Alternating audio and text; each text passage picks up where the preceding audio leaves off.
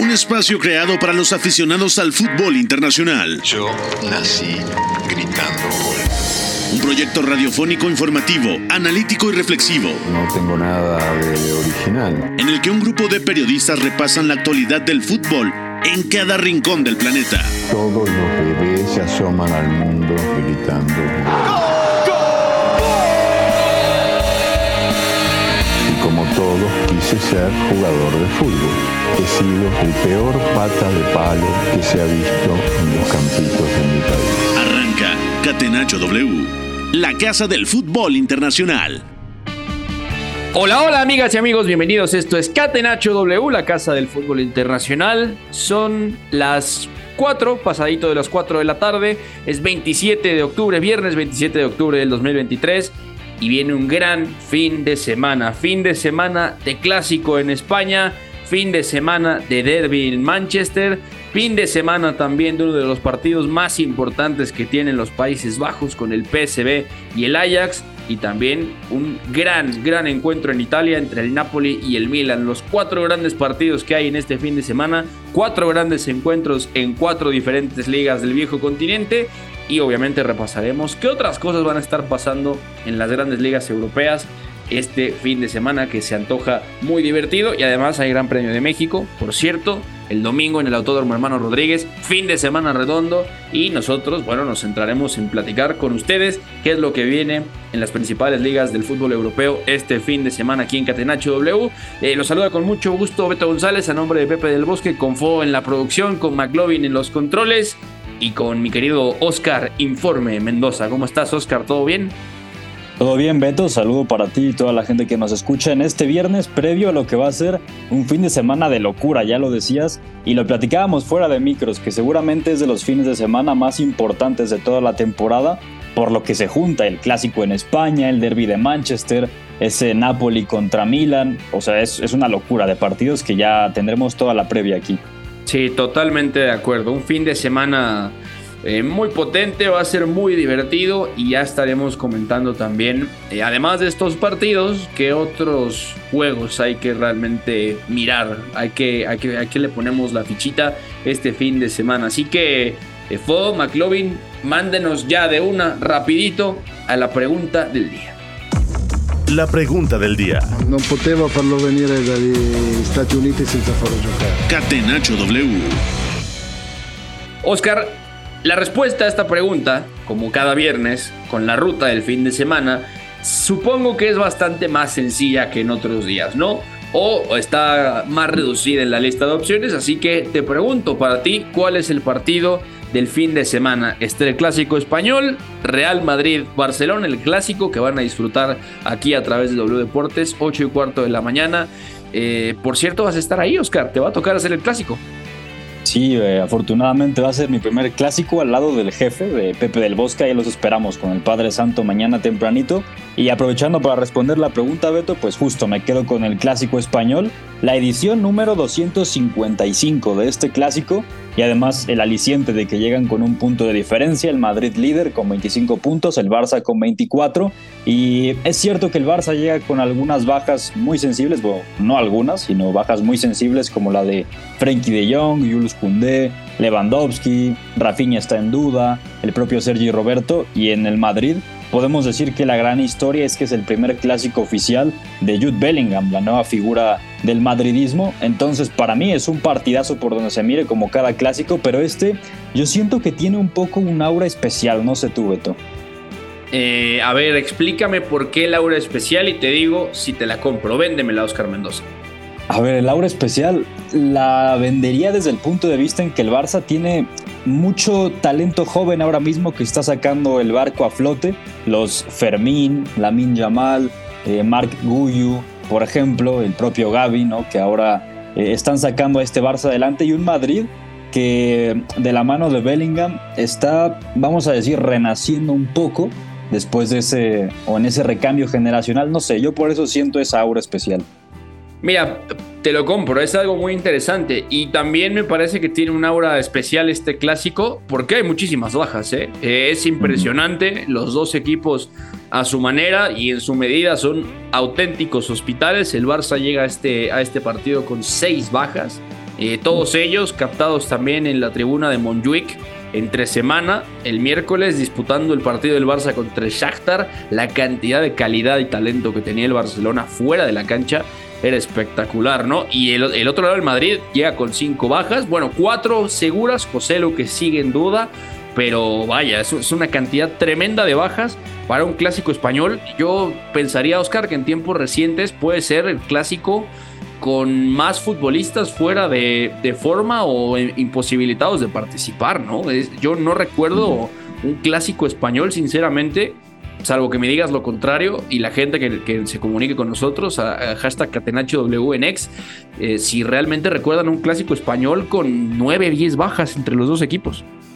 No, yo no recuerdo con tantas bajas, pero sí con bajas sensibles, ¿no? Ha habido clásicos en donde, por ejemplo, el Lionel Messi estaba fuera, como por ejemplo aquel del 4-0 en el Bernabéu en 2010, 2015, si no mal recuerdo. Ahí no estaba Messi, por ejemplo, o algunos en donde al Madrid le faltaba Gareth Bale, por ejemplo, donde, bueno, Eden Hazard no estuvo en ningún clásico, entonces eh, sí, siempre ha habido con algunas bajas y en este se me escapaba un nombre importantísimo, Beto, el de Pedri, que ya lleva dos meses fuera y también lo podemos sumar a esa lista de los que no estarán.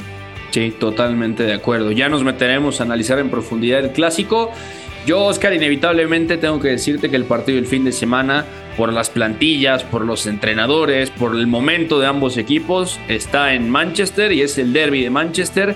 Eh, un derby que pinta precioso con el Manchester City que va a estar peleando otra vez por la punta de la Premier League. Obviamente va a jugar este partido ya sabiendo el resultado entre Crystal Palace y Tottenham, que les comentaremos por supuesto el próximo lunes, pero es, es un derby de Manchester, Oscar, que me parece muy interesante, sobre todo porque el Manchester United, otro equipo que tiene bastantes bajas, eh, ya rescató un resultado importante contra el Copenhague entre semana, lo iba ganando, estuvo a punto de empatarlo y Andrea Onana salva al, equipo del Manchester United y luego el Manchester City que había perdido dos partidos seguidos en Premier, había perdido en Carabao Cup, tenía muchísimo tiempo que no hilaba tres derrotas en, torneos locales, quería evitar hilar también por primera vez en muchos años tres derrotas consecutivas en Premier League. Saca un buen resultado también la jornada pasada del Manchester City. Así que es un partido, Oscar, que sobre todo me llama mucho la atención porque es un momento para ver si el Manchester United,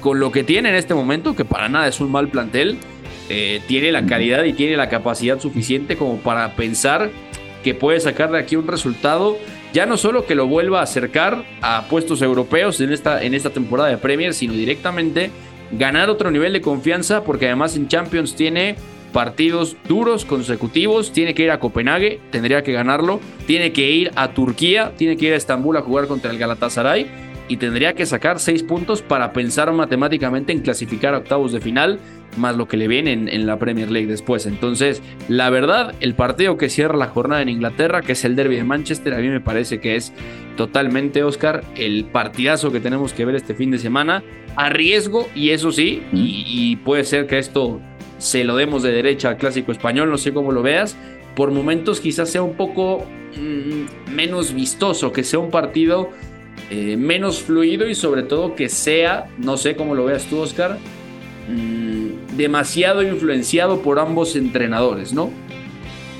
Sí, seguramente puede ser. Y a mí la clave eh, de todo esto es lo que ya decías, que el Manchester United está ganando esa confianza a partir de los últimos tres resultados que saca sin extremis, pero que es un bucle positivo en cualquier caso. Esa victoria contra el Brentford con el doblete de McTominay, el golazo de Dalot en Bramall Lane y luego también el penalti que detiene Onana para darle los tres puntos eh, contra el Copenhague. El United está en ascenso, sin duda alguna, y además el nivel que está retomando con algunos jugadores como Harry Maguire, por ejemplo, que Rasmus Hoylund sigue dejando matices muy positivos, y en cambio el Manchester City, que los partidos importantes eh, también es un tema importante, se le están atragantando un poco esta temporada por lo mismo que hemos mencionado, es un City mucho más terrenal, no alcanza ese nivel estratosférico de juego de la temporada anterior.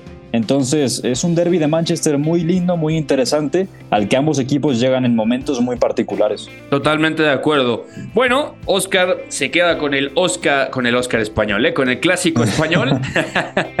y yo me quedo con el derby de Manchester. Ya nos meteremos a analizarlos y justamente de aquí saltamos hasta España porque hay clásico, hay clásico y se juega ni más ni menos que en Barcelona, en Montjuic. Los culés reciben a los merengues. La Liga. Con el balón en bandeja de plata. ¡Gol! Marca el Atlético de Madrid. Sociedad ilimitada. Catenacho W. Oscar, pues hay, hay, que empezar por quienes no están, ¿no? Porque claro que Barcelona y Real Madrid tienen buenos planteles, hay calidad, sobre todo ya decías, esa aura especial, ese, ese sentimiento distinto que tiene el Barcelona con un plantel francamente joven, con muchos nombres nuevos todavía que, siguen llegando, pero la verdad es que es un, un, un, clásico que por ambos entrenadores, por las plantillas que tienen, podría ser más divertido que los anteriores, ¿no? Del lado del Barça obviamente se está proyectando a Lamin Yamal como titular, Ferran Torres que había salido con eh, molestias, había salido tocado del partido contra el Shakhtar, eh, Joao Félix que vuelve también ahí a estar proyectado como titular, se está dando Oriol Romeu por ejemplo, eh, en fin, Gaby también que no estaba porque estaba suspendido ante el Shakhtar, aquí sería titular, o sea, hay mucha juventud, del otro lado en el Madrid Jude Bellingham, lo decía, su primer clásico español, una cantidad importante ya de goles en este inicio de temporada, Vinicius, Rodri, eh, Fede Valverde, en fin, y Eduardo Camavinga, ojo, que se está dando en las probables en España como lateral izquierdo. Entonces, hay mucha calidad, pero las bajas, las bajas son algo bastante fuerte, Oscar, porque sobre todo en el Barça, me parece, condicionan de manera más sensible cómo va a jugar el equipo, ¿no? Totalmente, porque son las bajas del Barça, futbolistas clave para Xavi Hernández y las repasamos otra vez. Son Frenkie de Jong, Jules Koundé, Pedri, Rafinha, Robert Lewandowski y Sergi Roberto. O sea, son en total seis bajas importantísimas e independientemente de que entren o no en la convocatoria, no van a llegar al 100%. Eso lo podemos tener claro. Y hablando un poco del 11 que podría mandar Xavi para este clásico, eh, segura, es, bueno, para empezar no tiene mucho margen de maniobra, ¿no? Como ya lo decías, pero creo que puede haber un tapado en el equipo y ese quizás sea Fermín López, por lo bien que está jugando en los últimos encuentros. Y para mí, decías lo de Lamin Yamal que puede ser titular, eh, yo creo que es lo lógico, pero si regresa Gaby y se apuesta por un centro del campo con Oriol Romeu, Gaby e Ilkay Gundogan, que también seguramente es lo más ortodoxo, yo no sé hasta qué punto podría, por ejemplo, jugar Ferran por derecha Joao Félix como falso 9 y por izquierda, digamos como ese falso extremo por izquierda, pueda estar Gaby y Fermín en, el medio campo. No lo sé, es jugando un poco con las fichas. Ya me dirás, me dirás tu opinión, Beto, pero para mí puede ser una solución ante todas las bajas, ¿no? Va a ser interesante en cuanto a plan de partido. ¿Qué tanto quiera sacrificar Xavi Hernández de lo que le da Gaby en la, en la base de la jugada, ¿no? Porque Gaby pasó de ser ese falso extremo o cuarto centrocampista partiendo del tridente de ataque en la izquierda a ser un centrocampista que parte de la base de la jugada, cerca del medio centro, gana altura, carga bien el área, pero ya pesa en, en zonas más bajas del campo, ¿no? Aparece en zonas más bajas, ya interviene mucho más en las secuencias de pase del equipo, escala con el balón por dentro y le ayuda al Barça a llegar arriba, más compacto de alguna manera, y esa energía que tiene al perder la pelota, al presionar, también es vital ahí, ¿no? Justamente acompañando al mediocentro y al otro interior.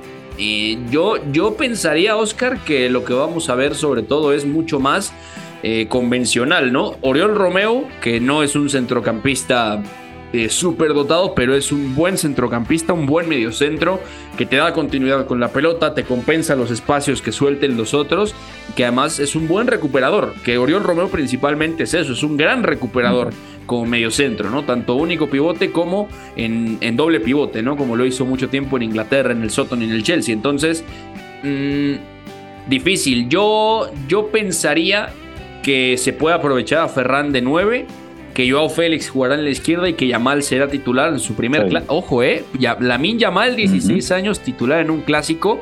Eh, se uh -huh. nos va un poco como agua entre los dedos, Oscar, pero no nos puede parecer normal esto, ¿no? O sea, Lamin Yamal con 16 años ya es el anotador más joven del siglo XXI en la Liga Española. y no solo eso, sino que ya era el debutante más joven de la historia del Fútbol Club Barcelona. O sea, directamente se va a convertir, si no me falla el dato, en el debutante más joven para el Fútbol Club Barcelona en un clásico español. No, debe ser. E imagínate si llega a marcar, bueno, la cantidad de récords que ya estaría acumulando. Y ese frente de ataque, como lo planteas con la Yamal por derecha, Ferran de 9, que ahora mismo está en una inercia súper positiva, que viene de marcar en Champions y que además me parece que ya son cinco goles que acumulan la temporada. Y con Joao Félix partiendo desde la izquierda, que ya lo hemos platicado mucho, que es su mejor versión cuando parte desde la izquierda, pero luego va hacia adentro y Valde puede ser profundo por ahí.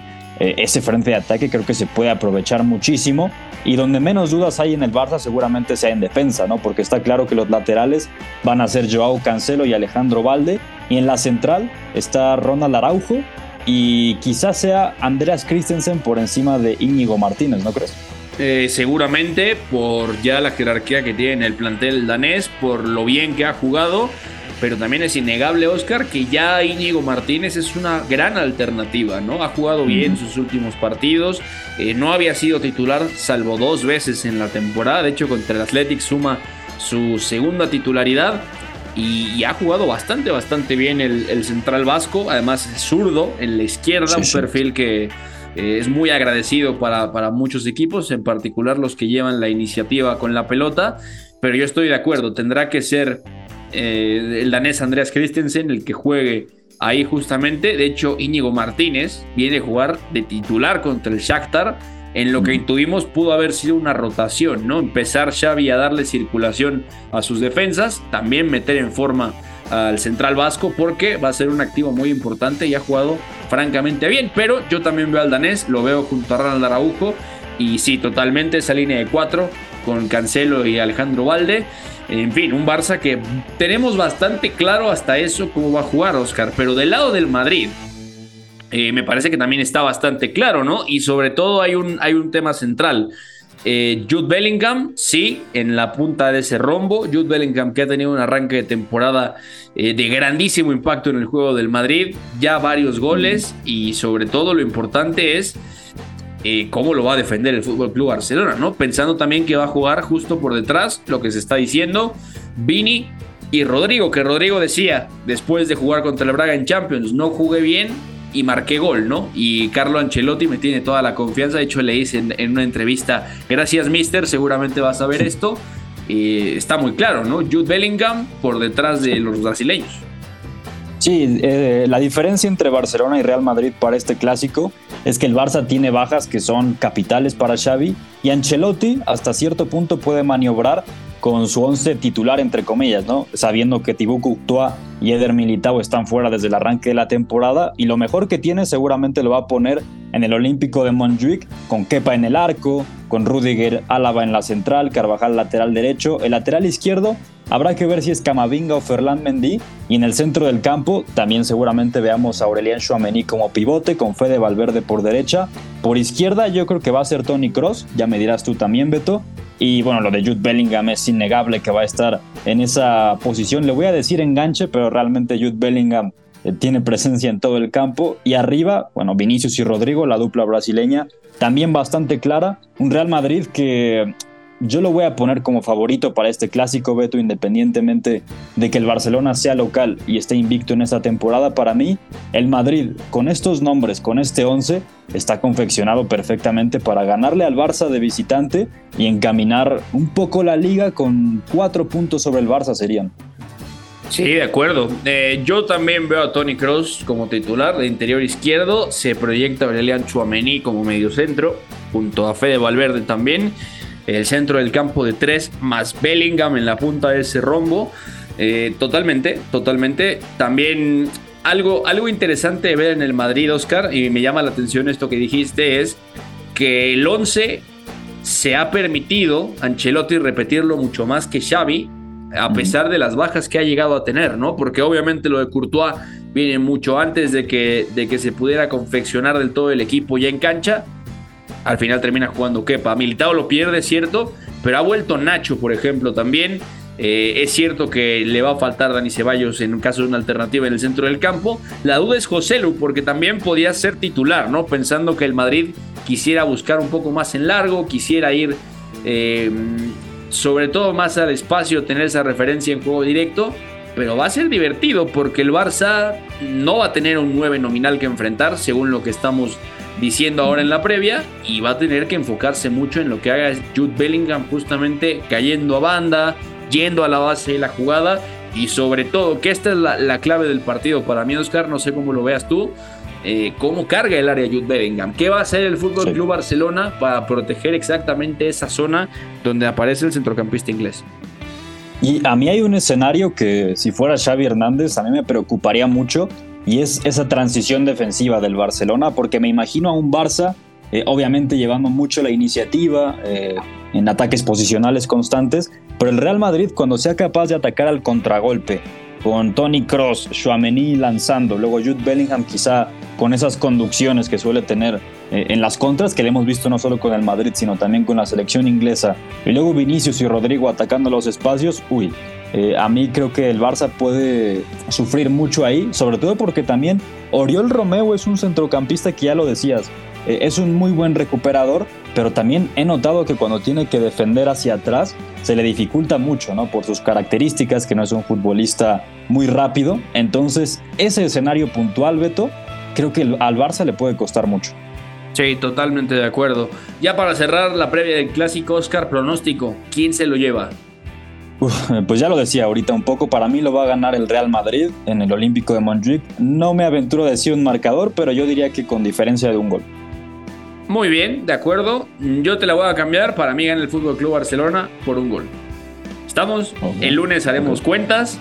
Y ya veremos cómo nos fue. Oscar se queda con el Madrid, dice que es favorito. Yo también pienso que el Madrid es favorito y sin embargo pienso que en casa lo va a terminar sacando el resultado el Fútbol Club Barcelona. Eh, ¿Cómo está la jornada? ¿Qué hay para esta jornada? Ya tempranito, hoy, bueno, tempranito, pero después del mediodía, a la una de la tarde, jugaron Girona y Celta, el sorprendente Girona de Mitchell. Comentaremos también este partido el lunes. Mañana, 6 de la mañana, antes del clásico, Almería Las Palmas. Después del clásico, Mallorca Getafe, 10.30 de la mañana. Y cierra la jornada del sábado, Cádiz recibiendo al Sevilla a la una de la tarde. El domingo, 7 de la mañana, Betis contra Osasuna en el Benito Villamarín. A las 9 y cuarto, el Vallecano Rayo Vallecano recibe a la Real Sociedad. Después, 11 y media de la mañana, el otro buen partido de esta jornada, me parece, Athletic Club contra Valencia, 11.30 de la mañana el domingo, para cerrar con el Atlético de Madrid ante el Alavés y el Granada Villarreal, ambos a las 2 de la tarde, bueno, el 2 de la tarde el domingo Atlético de Madrid y el lunes 30 Granada Villarreal en el nuevo Los Cármenes a las 2 de la tarde. Así que ahí está la jornada de España y saltamos rápidamente a la Serie Serie A. Milinkovic dentro a cercare immobile. Col destro, battuto Bizzarri, la ribalta la Lazio. Catenaccio W. In vantaggio.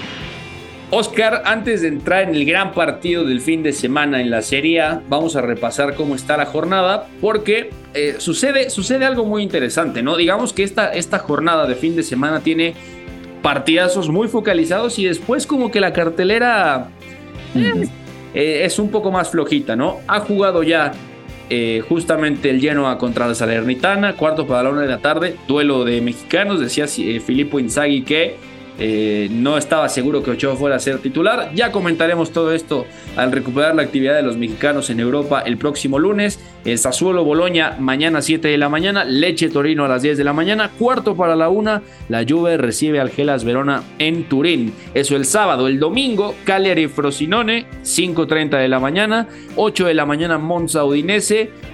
Y ojo Oscar porque el domingo en Italia está divertido. 11 de la mañana Inter Roma.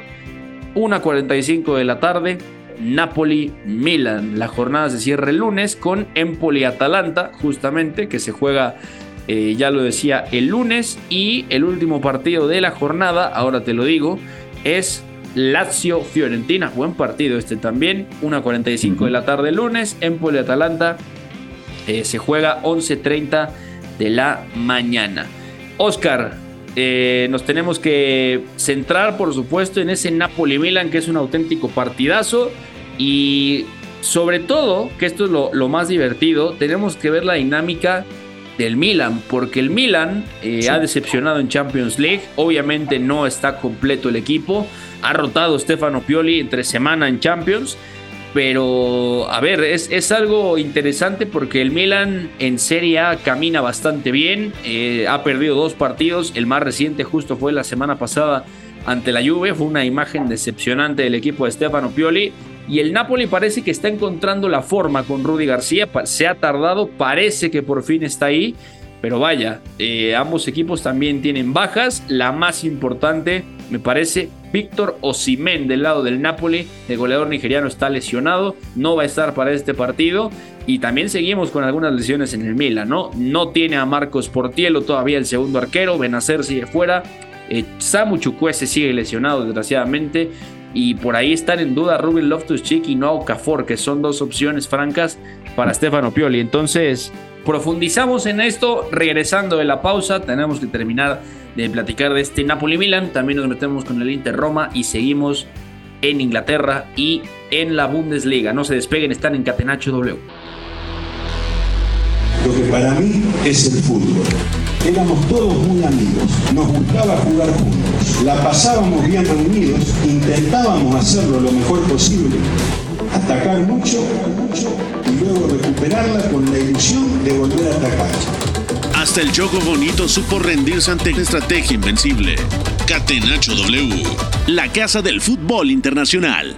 Ya estamos de regreso en Catenacho W, son pasadito de las 4.30 de la tarde, estamos Oscar Mendoza, aquí les habla Beto González con Fue en la producción y McLovin en los controles de Catenacho W. Oscar, nos quedamos platicando del momento del Milan y del Napoli, estabas hablando justamente del momento del Napoli, que es un equipo que ha cambiado, pero sobre todo también le hace falta consistencia, se ha tardado en encontrarla. Y, es algo también que se, habla mucho del papel de Rudy García en esto. Se habla también de lo que ha cambiado la plantilla, pero mira, al final del día, el equipo en, Champions League también viene caminando. Eh, sacó el resultado contra el Braga en la segunda jornada. Es cierto que en la primera jornada, mejor dicho. Luego también es cierto que pierde contra el Real Madrid en el Maradona, pero se metió a Berlín, le ganó al Unión.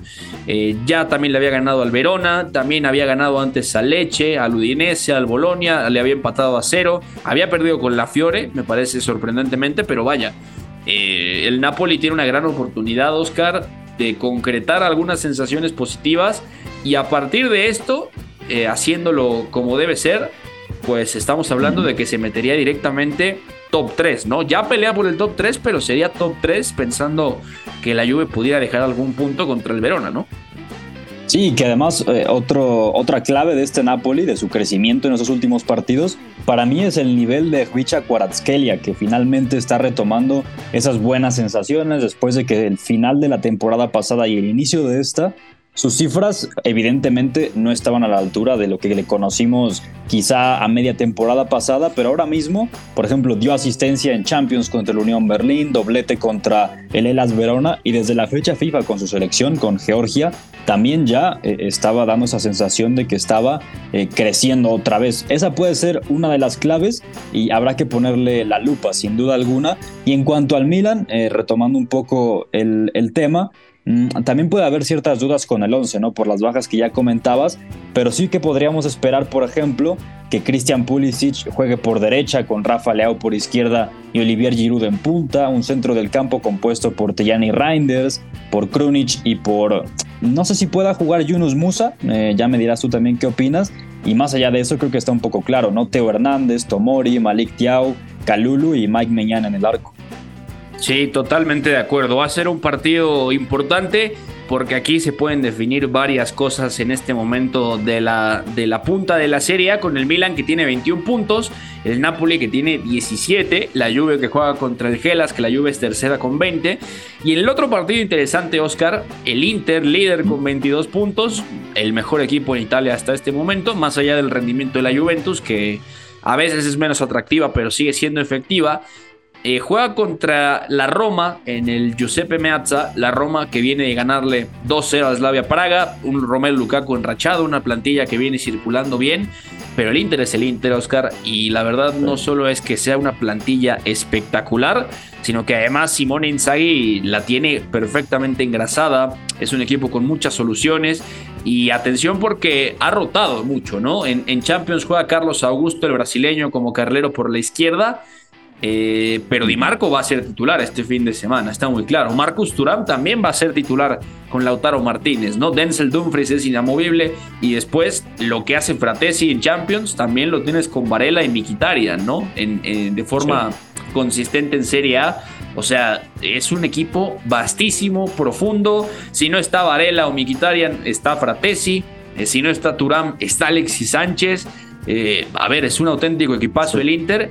Y me parece, Oscar, que la Roma, a pesar del buen momento, tiene difícil sacar el resultado. Sí, por lo mismo, porque yo comparto lo que dices. El Inter de Milán debe ser el mejor equipo de Italia ahora mismo por, la plantilla que tiene principalmente y por las cosas que ha hecho en las últimas temporadas. Y ya citabas todos los nombres que tiene. Pero para mí en esta clase de partidos, eh, de los más importantes de la temporada, seguramente veamos a hombres estelares, como por ejemplo eh, al propio Nicolò Varela, yo esperaría que fuera titular. Y la dupla de ataque, bueno, está clarísimo que va a jugar Lautaro Martínez. Y aunque Alexis Sánchez también ha tenido una buena campaña, yo creo que la dupla titular para los duelos importantes, eh, yo creo que seguramente sea Lautaro Martínez y Turam. Eh, no sé cómo lo veas tú. Y también por izquierda, Federico Di Marco también ya desde el curso pasado estaba siendo inamovible en esas noches grandes y para mí debería retomar ese sitio. Los tres centrales, es cierto que también hay muchas opciones. Está Cherby, por ejemplo, que contra el Salzburg en Champions no fue titular, pero porque también hay muchas opciones. Está el propio Bastoni, está De Bruyne, está Pavard. Entonces, por donde se le mire, el Inter es un plantillón y por ahí mismo se explica que sea ahora mismo líder de la Serie A con 22 puntos. Sí, totalmente de acuerdo.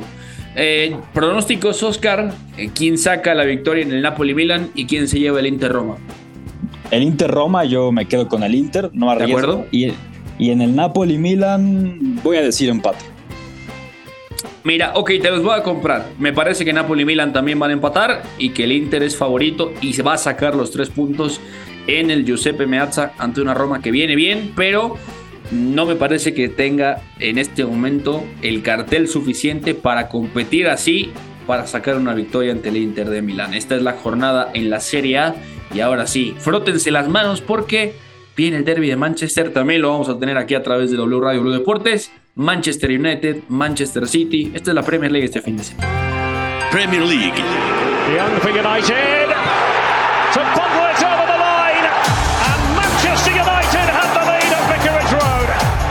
Catenacho W.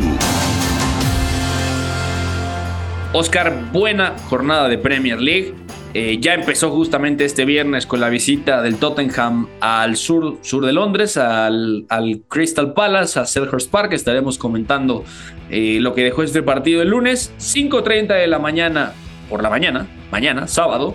Eh, Chelsea Brentford desde Stamford Bridge, Arsenal Sheffield a las 8 de la mañana, a la misma hora también Burnout Burnley, 10.30 Wolves Newcastle. Y el domingo es un día fuerte, Oscar, porque la jornada se ha dividido prácticamente en dos, salvo el partido del Tottenham hoy de visitante. West Ham, eh, Everton, 7 de la mañana en el Olímpico de Londres el domingo, 8 de la mañana Aston Villa Luton. Buen partido este a las 8 de la mañana también Brighton Fulham. El Liverpool recibe al Nottingham Forest a la misma hora. Y ahora sí, 9.30 de la mañana, el partido más importante de la jornada en Inglaterra este fin de semana. Eh, un partido tremendo el que se viene en Old Trafford. Manchester United, Manchester City. ¿Por dónde empezamos, Oscar? Porque son momentos diferentes los de ambos equipos, pero lo que está muy claro, lo que está muy muy claro, es que el Manchester City mm, luce menos poderoso que en otros momentos antes de enfrentar al Manchester United. Lo del Manchester City, que ya bien lo decías, ha tenido un inicio de campaña turbulento, empezando por las ausencias que ha llegado a tener y las salidas de Ilkay Gundogan, luego también la lesión de Kevin De Bruyne, por ejemplo. Eh, y luego también es cierto que para este partido, y no lo hemos comentado, pero Manuel Akanji está suspendido, no podrá ser de la partida inicial. Pero también lo positivo es que Guardiola ha recuperado a un activo muy importante como lo es eh, John Stones, que yo creería que va a ser titular contra el Manchester United. Y a partir de eso, creo que no hay muchas dudas con lo que veremos en clave Manchester City. Eh, seguramente jugará que eh, Rubén Díaz también, Rodri está clarísimo, Mateo Kovacic, Jeremy Doku tal vez pueda ser titular, sobre todo viendo su estado de forma, yo no dudaría que el belga se cuele al 11. Jack Grealish por izquierda también me parece una opción bastante clara. Y arriba, bueno, jugará Erling Haaland. Y también para dar una pincelada rápida del United y que tú profundices, con las lesiones creo que también el 11 puede estar un poco claro. Esa dupla de centrales con Maguire y Varane.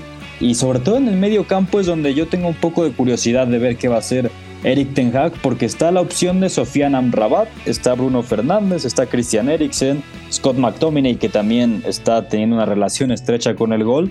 Y, claro, está la opción de Casemiro. Entonces, eh, bueno, Beto, no sé cómo veas tú al United. Te voy a hacer una pregunta, Oscar. Eh, el martes en Champions ante el Copenhague, Eric Ten Hag juega con Sofian Amrabat, Scott McTominay y Bruno Fernández. ¿No? Eh, juega Anthony en banda derecha, juega Rashford en la izquierda, juega Hoylund en la punta. Y termina haciendo cambios al, al medio tiempo. yo pensaba que Scott McTominay era candidato a salir sí o sí al entretiempo, pero resultó que no Resultó que no, porque Eric Ten Hag eh, en el medio tiempo eh, quita a Sofian Amrabat, mete a Christian Eriksen y es un cambio interesante porque yo de principio pensaría que el, el marroquí y el danés podrían jugar perfectamente juntos. Dicho esto, ves a Scott McTominay de titular por encima del danés, entendiendo también que quizá el danés le daría un poco más de descanso con balón al Manchester United. Es una opción muy buena. Yo, yo creo que si Ten Hag lo hace, podría acertar porque los perfiles son complementarios. Ya lo decías de Sofian Amrabat como un futbolista más de dar equilibrio, un poco más recuperador, aunque su criterio con balón también es bueno. Y Eriksen, que es un organizador eh, completísimo, y con Bruno Fernández en esa tercera altura, para mí puede ser un centro del campo eh, muy apto para competirle al Manchester City, Beto. Eh, de acuerdo, pero yo sostengo y comparto en que Scott McTominay será titular. Y ojo, porque aquí está el truco del 11 del Manchester United. En Inglaterra dicen que Mason Mount jugará como media punta, tercer centrocampista, y Bruno Fernández jugará como volante por derecha. Eso quiere decir, Oscar, que seguramente el plan del United esté mucho más enfocado en presionar por tramos, luego defenderse en bloque medio e intentar hacerse fuerte a partir de esa calidad y esa energía que tengan sus centrocampistas para presionar. El tema es, ya lo decías también del otro lado, John Stones proyectado como titular, Rodri Hernández inamovible en el centro del campo. Y ojo con esto, porque también aquí está otra de las claves. Jeremy Doku proyectado como titular en la izquierda y Phil Foden en la derecha mm. con Bernardo Silva, pues sí, como centrocampista, como interior prácticamente jugaría. Entonces, eh, difícil, Oscar, porque esto quiere decir que el City mezclaría perfiles para recibir al pie, juntar, girar. Y además Jeremy Doku contra Diogo Dalot. Cuidado porque ese me parece que va a ser el duelo que puede marcar diferencias.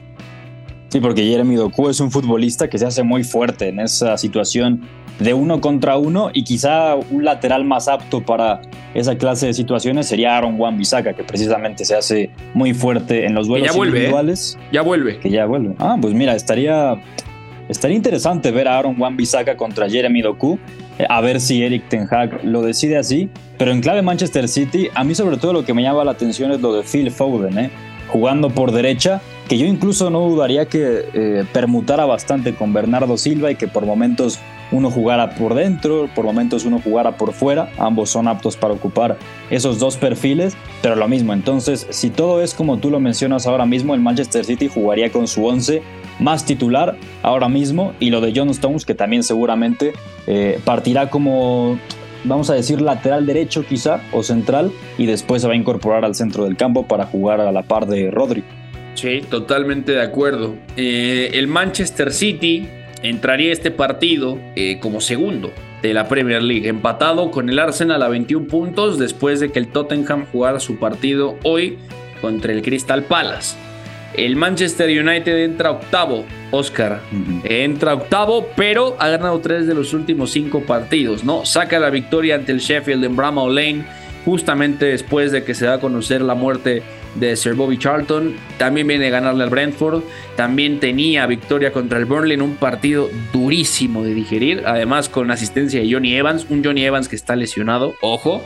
Y para cerrar, Oscar, Harry Maguire, ¿eh? Harry Maguire porque viene a hacer el gol del triunfo ante el Copenhague. Eh, él dijo en, entrevista en zona mixta justamente que eh, agradecía mucho el apoyo de la gente a pesar de la atmósfera de negatividad y del abuso que ha recibido, porque sí ha sido abuso y es absolutamente terrible y condenable.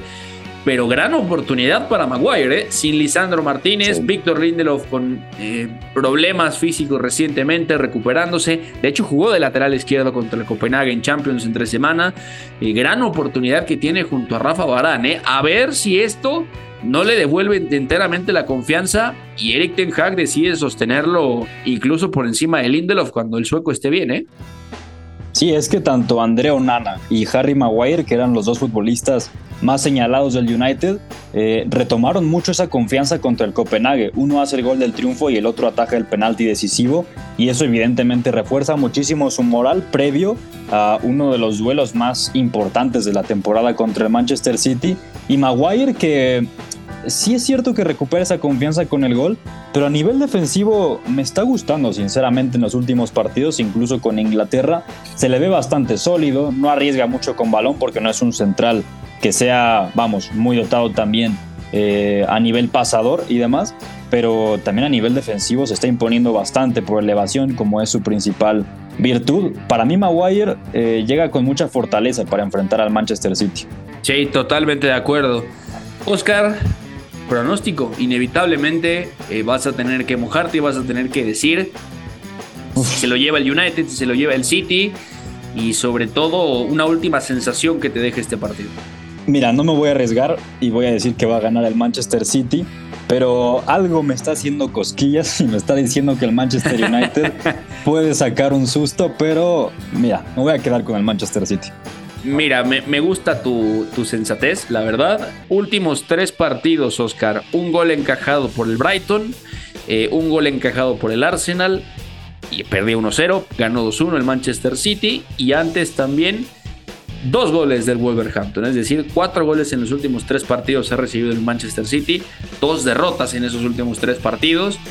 Eh, equipos diferentes que le han manejado el balón, se le han encerrado, lo han apretado, no lo han apretado. Vamos a ver con qué sale el Manchester United que ya tiene eh, también tiempo sufriendo en la presión. Más allá de que se ha enfocado justamente en presionar en este arranque de campaña.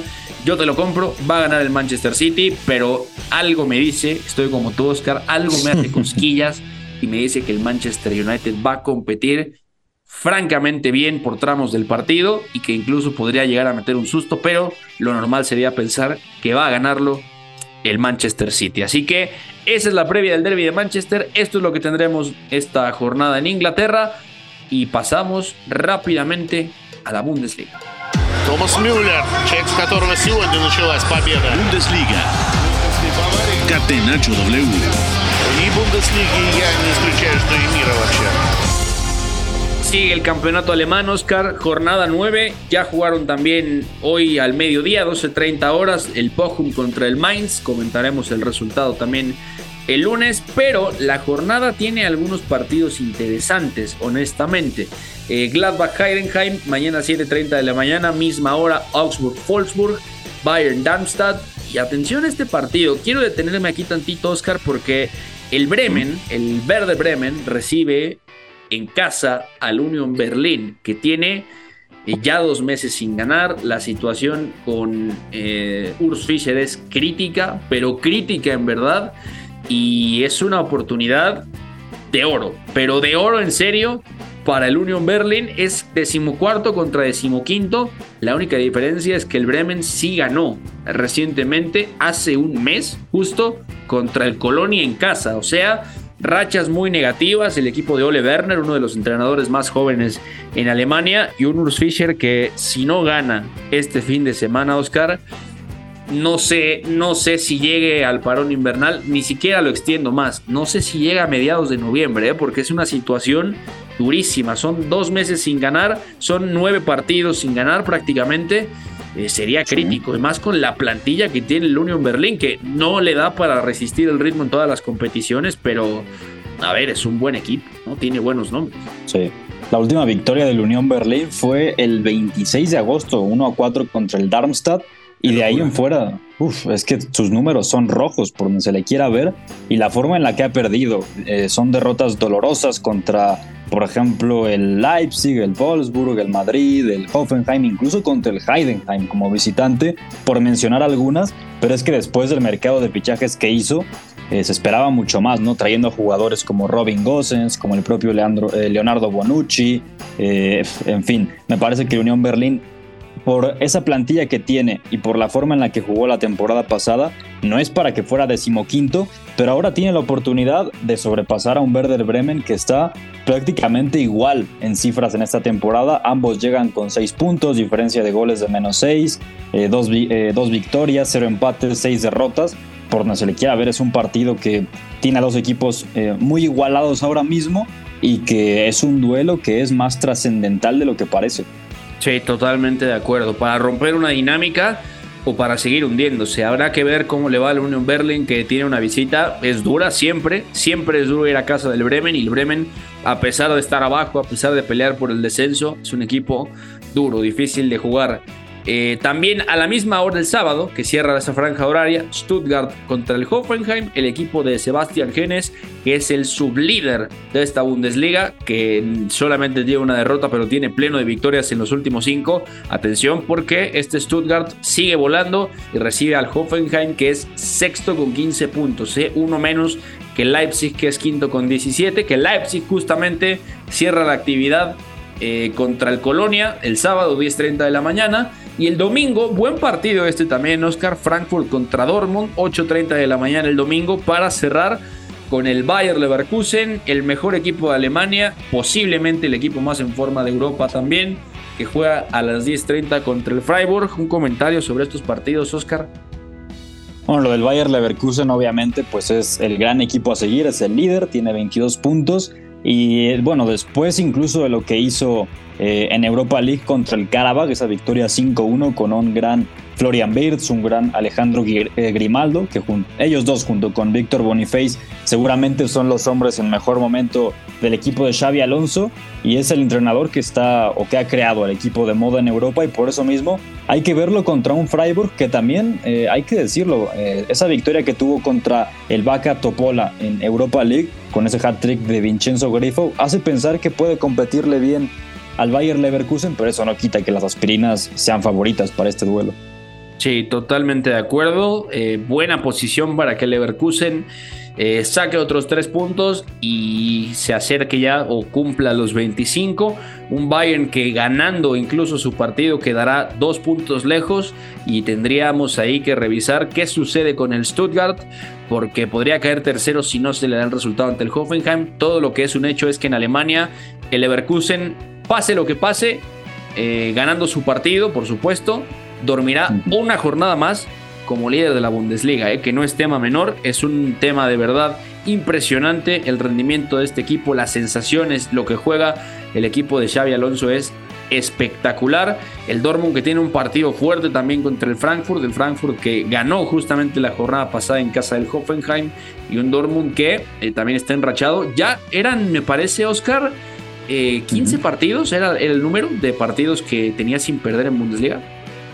Eh, sí, de hecho ahora estaba revisando cuándo fue su última derrota en Bundesliga y mira, fue contra el Bayern el primero de abril del año de, este año, precisamente la temporada pasada y desde entonces no pierde en, Bundesliga. De hecho, el último partido lo gana 1-0 contra el Werder Bremen. Y del Borussia Dortmund hay un nombre que me parece que hay que comentar, que es el de Félix en Mecha. Está jugando muy bien, eh, incluso contra el Newcastle es el autor del gol del triunfo. Entonces, para ponerle la lupa. Totalmente de acuerdo.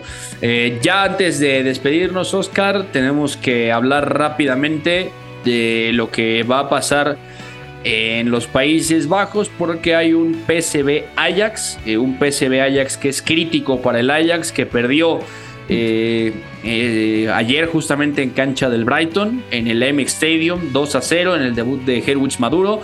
Eh, no le fue nada bien al equipo, una imagen de verdad anticompetitiva por tramos, muy difícil de digerir lo que le está pasando al Ajax, que está decimoséptimo en esta temporada de Eredivisie.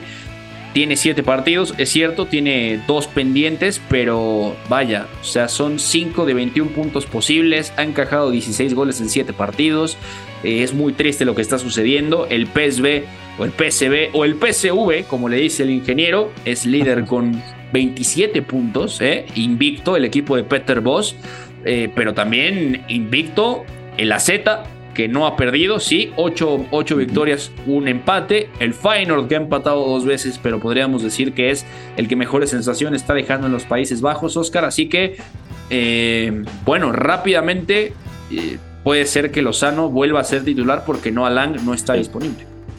Sí, Noah Lang que sigue lesionado. Se espera que regrese hasta mediados de noviembre aproximadamente. El Chucky Lozano podría ser titular contra un Ajax que en caso de que no gane, que parece lo más probable, llegaría a 10 partidos sin ganar para extender su peor crisis ahora mismo. Y ojo, si se llega a combinar una derrota del Ajax con una victoria del Volendam contra el Excelsior, el Ajax sería el último lugar de Países Bajos, algo que seguramente sería sin precedentes. Sí, sí, no, no desde que se profesionalizó el fútbol en los Países Bajos, eh, ya es su peor racha, ¿no, Oscar? Decías ayer. Sí, sí, desde 1954, imagínate. No, no, impresionante. Bueno, una oportunidad para que Irving Lozano siga martirizando a un equipo de Ámsterdam que está francamente mal, viviendo parte de sus horas más bajas. El Feyenoord visita al Twente, por cierto, el domingo 5 y cuarto de la mañana. Quieren levantarse a ver al Feyenoord, levántense, pero no es seguro que Santi Jiménez vaya a jugar. De hecho, está prácticamente descartado como titular. Recuerden que se llevó un fuerte golpe la semana pasada ante el Vitesse eh, cuando marcó y asistió en el 4 por 1 así que eh, quedó con el pie inflamado, muy inflamado después de su doblete contra la Lazio en Champions, así que es muy difícil que lo veamos jugar. Oscar, nos tenemos que despedir, amigo, ha sido un gustazo, una gran previa del fin de semana, a disfrutarlo porque hay grandes partidos, te toca el clásico, mucho éxito. Eh, muchas gracias, Beto. También te mando un abrazo, que sé que te toca Liga MX. Eh, y bueno, ya por terminar, el domingo a la 1.45 en Francia, Marsella-León. También muy interesante porque León está en crisis, ¿eh? último lugar. Último contra uno de los punteros de la, de la Liga Española, de la Liga Española y de la Liga Francesa. Así que ahí lo dejamos. A nombre de Oscar Mendoza, quien les habla Beto González, a nombre de Pepe del Bosque, con Fue en la producción y McLovin en los controles, esto fue Catenacho W. Nos escuchamos el lunes. Hay una relación entre la práctica del cuerpo que se expresa en las manos y el cerebro, pero el fútbol ha suprimido esto. De modo que se trata fascinantemente de un ejercicio que nos devuelve en el tiempo a lo que fuimos en el origen, pero también una vez que nos aficionamos a este juego, nos regresa a la infancia, al niño que fuimos. Gracias por sintonizar Catenacho W. Entonces el fútbol es en ese sentido una maquinaria para regresar en el tiempo en un doble sentido. Por W Deportes, la frecuencia del fútbol internacional.